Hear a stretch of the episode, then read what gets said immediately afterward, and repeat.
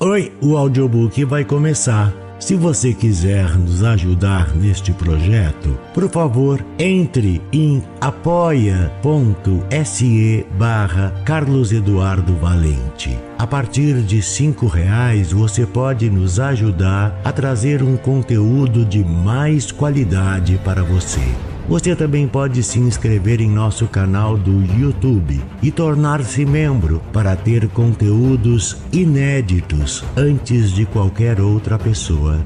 Espero que gostem do que vão ouvir. Um grande abraço a todos. Use seu fone de ouvido para uma maior imersão. Do narrador Carlos Eduardo Valente. Contato carlão50 arroba gmail.com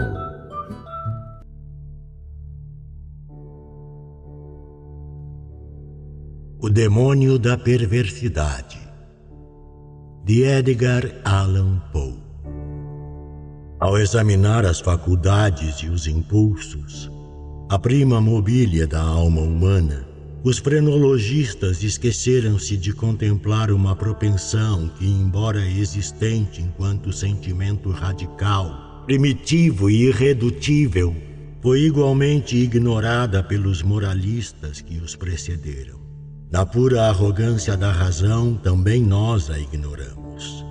Suportamos sua existência para escapar de nossos sentidos, estritamente pela falta de uma crença pela falta de uma fé, seja no Apocalipse, seja na Cabala. Sua ideia nunca nos ocorreu, em virtude de sua supererrogação. Não víamos necessidade desse impulso, dessa propensão. Não conseguíamos perceber sua necessidade. Se a noção desse premium mobile tivesse nos ocorrido, não entenderíamos, isto é, não teríamos conseguido entender sua relevância temporal ou eterna para o avanço da humanidade. Não se pode negar que a frenologia e, de modo geral, todas as ciências metafísicas tenham sido inventadas a priori. Ao contrário do homem compreensivo e observador, o homem intelectual ou lógico arvora-se a imaginar desígnios a ditar propósitos de Deus. Julgando ter descoberto as intenções de Jeová, a partir delas constrói seus inúmeros sistemas de pensamento. No caso da frenologia, por exemplo, determinamos em primeiro lugar que a vontade divina era o que o ser humano comesse. Atribuímos então ao homem um órgão para a alimentação e tal órgão é o flagelo com que a divindade nos obriga, querendo ou não, a nos alimentar. Em segundo lugar, tendo estabelecido que era a vontade de Deus que o homem desse continuidade à sua espécie, logo descobrimos um órgão da amatividade. E o mesmo se deu com a combatividade, o idealismo, a casualidade, a construtividade.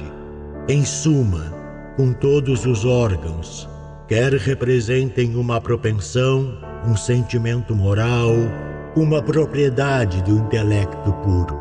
E em tais disposições dos princípios da ação humana, os partidários de Spurzheim, quer estivessem certos ou equivocados, em parte ou no todo, seguiram os passos de seus antecessores estabelecendo deduções e fundamentos a partir do destino preconcebido do homem, alicerçados nos propósitos do Criador.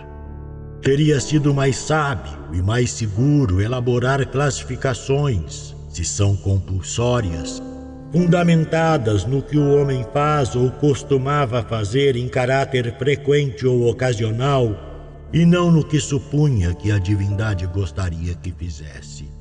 Se não conseguimos compreender Deus em suas obras visíveis, que dirá elucidar os pensamentos inimagináveis que inspiraram tais obras? Se não podemos compreendê-lo em suas criaturas objetivas, como alcançar seus humores substanciais e suas fases de criação? A posteriori, a indução teria levado a frenologia a admitir, enquanto princípio inato e primitivo da ação humana, algo paradoxal que, na falta de termo mais característico, podemos chamar de perversidade. No sentido a que me refiro, é de fato um ímpeto sem motivo, um motivo sem motivação Assim induzidos, agimos sem um objetivo compreensível. Ou se isso parecer contraditório, podemos modificar a proposição e dizer que, assim induzidos, agimos pela razão equivocada. Em tese, nenhuma razão poderia ser mais desarrazoada, mas na prática, nenhuma é mais contundente. Em algumas disposições mentais, sob determinadas condições, torna-se absolutamente irresistível. Tenho tanta certeza disso quanto do ar que respiro. A garantia de erro ou equívoco de qualquer ação é, com frequência, justamente a força avassaladora que nos impede ao ato, a força que nos induz à sua execução. Essa extraordinária tendência de cometer o erro pelo prazer do erro não admite análise nem especulação sobre seus aspectos ulteriores. Trata-se de um impulso radical, primitivo, elementar.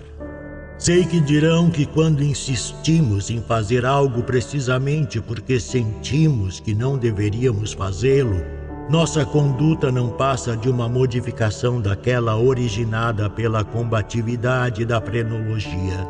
Mas até mesmo um exame superficial pode demonstrar a falácia de tal ideia. A combatividade frenológica tem em sua essência a necessidade de autodefesa. É nossa proteção contra o ataque. Seu princípio diz respeito ao nosso bem-estar. Assim, o desejo de bem-estar é estimulado junto de seu desenvolvimento. Tal desejo deve ser incitado com qualquer princípio que constitua apenas uma modificação da combatividade. Porém, no caso do que chamo de perversidade, o desejo do bem-estar não só está ausente, como opera de forma antagônica. A melhor resposta para o sofisma identificado é um apelo ao nosso próprio coração. Qualquer um que tenha o costume de consultar e questionar sua própria alma não vai negar a radicalidade da propensão a que me refiro aqui. Ela é tão singular quanto incompreensível. Não há um ser humano que em algum momento da vida não tenha sido atormentado, por exemplo, não há um ser humano que, em algum momento da vida, não tenha sido atormentado, por exemplo, por um desejo genuíno de exasperar seu interlocutor com circunlóquios. O então prolixo sabe que está desagradando. Tem toda a intenção de agradar e costuma ser sucinto, preciso e claro. A linguagem mais lacônica e compreensível paira na ponta de sua língua e é com dificuldade que a retém. Ele teme e repudia a ira daquele a quem se dirige, mas não obstante, é tomado pela ideia de que, por meio de certos volteios e digressões, pode provocar tal ira. Basta este simples pensamento, um impulso transforma-se em uma vontade, a vontade em um desejo o desejo em uma ânsia incontrolável, até que a ânsia, para o profundo pesar e a mortificação do orador, desafiando todas as consequências, é satisfeita. Temos diante de nós uma tarefa que deve ser prontamente executada. Sabemos que qualquer protelação será desastrosa. A crise mais importante de nossas vidas clama, retumbante, pelo imediatismo de uma ação vigorosa. Febris, somos consumidos pelo afã de começarmos o trabalho. Nossa alma arde antecipando seus gloriosos resultados. É imperativo que o a fazer seja realizado hoje e, no entanto, o adiamos para amanhã. Por quê? A perversidade é a única resposta embora empreguemos a palavra sem compreender seu princípio. Chega o dia seguinte, acompanhado de uma ansiedade ainda mais inquieta em realizarmos nosso dever. Mas com o aumento da ansiedade brota um desejo indistinto e aterrador por ser incompreensível de procrastinação. Esse desejo se torna mais forte com o passar dos minutos, até que é chegada a última hora. Estremecemos com violência de nosso dilema interno entre o definido e o indefinido, a substância e a sombra. Porém, se a contenda se prolongou a esse ponto, é a sombra que prevalece. Nos debatemos em vão. O relógio soa, anunciando a morte da nossa tranquilidade. Ao mesmo tempo, é o canto do galo para o fantasma que nos assombrou. Ele voa, desaparece, estamos livres. A velha energia retorna. Agora podemos pôr mãos à obra, infelizmente tarde demais. Pairamos à beira de um precipício. Sondamos o abismo, tomados por uma vertigem. Nosso primeiro impulso é o recuo perante o perigo. Inexplicavelmente permanecemos no mesmo lugar. Aos poucos, nossa náusea, nossa vertigem e nosso horror se condensam em uma nuvem de sentimentos inomináveis. Gradualmente, de modo ainda mais imperceptível, essa nuvem toma forma, como a fumaça que escapa da lâmpada de onde surge o gênio de As Mil e Uma Noites. Mas dessa nossa nuvem, na beira do precipício, materializa-se, palpável, algo mais terrível do que qualquer gênio ou demônio. Trata-se apenas de um pensamento, mas tão aterrador que gela a medula de nossos ossos com o deleite feroz de seu horror. A ideia do que sentiríamos se nos precipitássemos em uma queda de tal altura. E essa queda, esse impulsivo aniquilamento, por conjurar a imagem mais terrível e abominável das imagens terríveis e abomináveis da morte e do sofrimento, torna-se intensamente desejada. Quanto mais nossa razão nos impede a força de nos aproximarmos do abismo, mais temos o ímpeto de contemplá-lo de perto. Não há na natureza ardor de mais demoníaca impaciência do que o de quem, estremecendo diante de um precipício, considera o mergulho. Permitir-se especular a respeito por um instante que seja é perder-se inevitavelmente. A reflexão nos impele a suportar, mas não somos capazes de resistir. Se não temos uma mão amiga para nos impedir, ou se fracassarmos em um esforço derradeiro para nos afastar do abismo, Nele mergulhamos e somos destruídos. Pouco importa como possamos examinar tais ações e outras semelhantes. Algo elas têm em comum. Resultam exclusivamente do espírito da perversidade. São atos que cometemos por sentir que não deveríamos cometê-los. Para além disso, não há nenhum princípio inteligível. E podemos, de fato, considerar essa perversidade uma incitação direta ao diabo, se não operasse ocasionalmente a serviço do bem. Se me alonguei dessa maneira no assunto, foi para responder melhor à pergunta de quem lê estas páginas, de quem ouve essas páginas, e poder explicar por que estou aqui, para fornecer algum motivo, mesmo tênue, que justificasse porque me encontro preso em grilhões, habitando esta cela de condenados. Se não tivesse sido assim prolixo, aquele que me lê ou ouve poderia me compreender mal, ou, como a multidão, julgar-me louco. Ao fornecer minha explicação, é fácil perceber que sou apenas uma das incontáveis vítimas do demônio da perversidade. Nenhum ato jamais foi tramado com deliberação mais precisa. Durante semanas, durante meses, ponderei sobre os meios do assassinato. Rejeitei milhares de esquemas cujas execuções ofereciam alguma chance de eu ser descoberto. Por fim, lendo memórias francesas, deparei-me com o relato da doença quase fatal que acometeu Madame Pilot em razão de uma vela acidentalmente envenenada. A ideia me atingiu de imediato. Sabia que minha vítima tinha o hábito de ler na cama. Sabia também que seu apartamento era estreito e mal ventilado. Mas não vou atormentar quem lê ou ouve com detalhes impertinentes.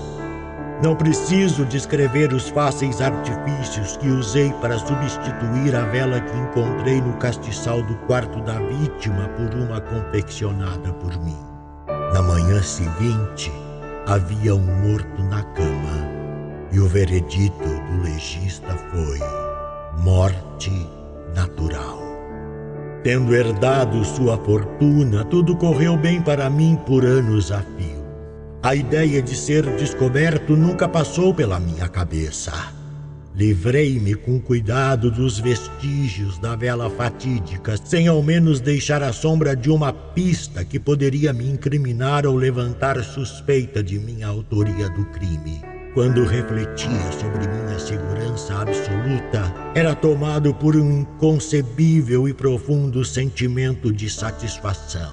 Durante muito tempo, esse sentimento encheu-me de alegria, proporcionando um contentamento mais genuíno do que as vantagens materiais oriundas de minha transgressão.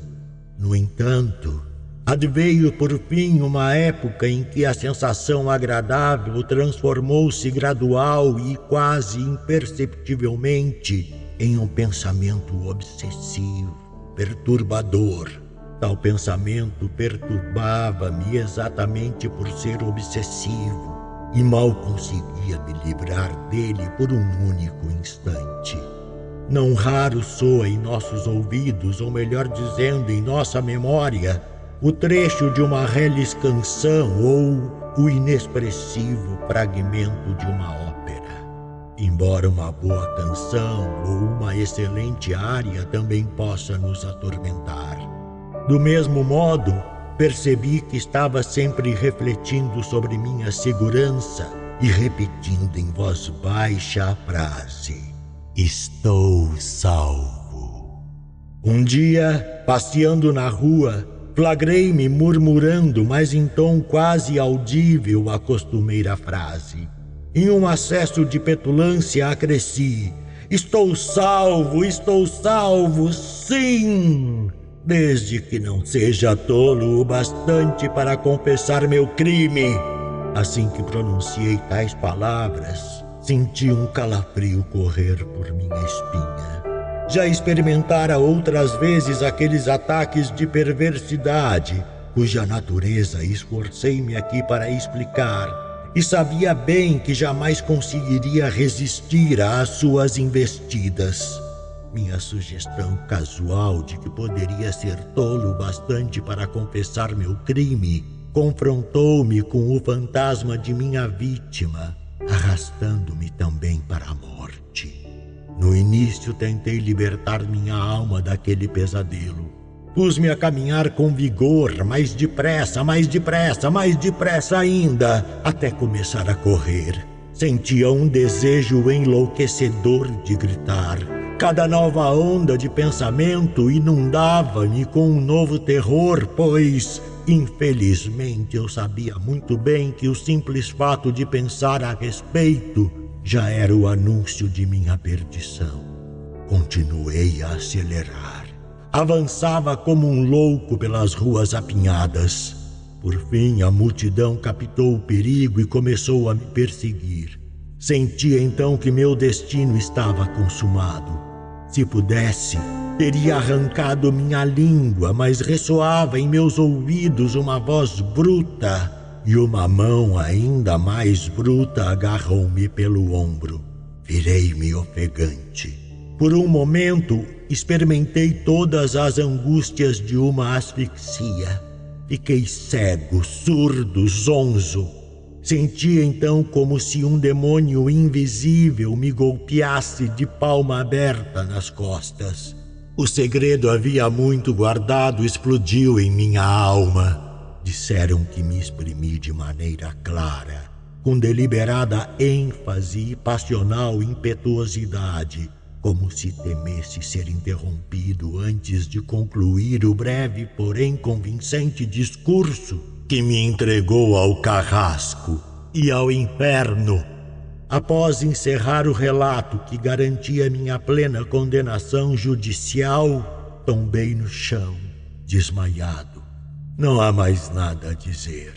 Encontro-me hoje aqui, acorrentado.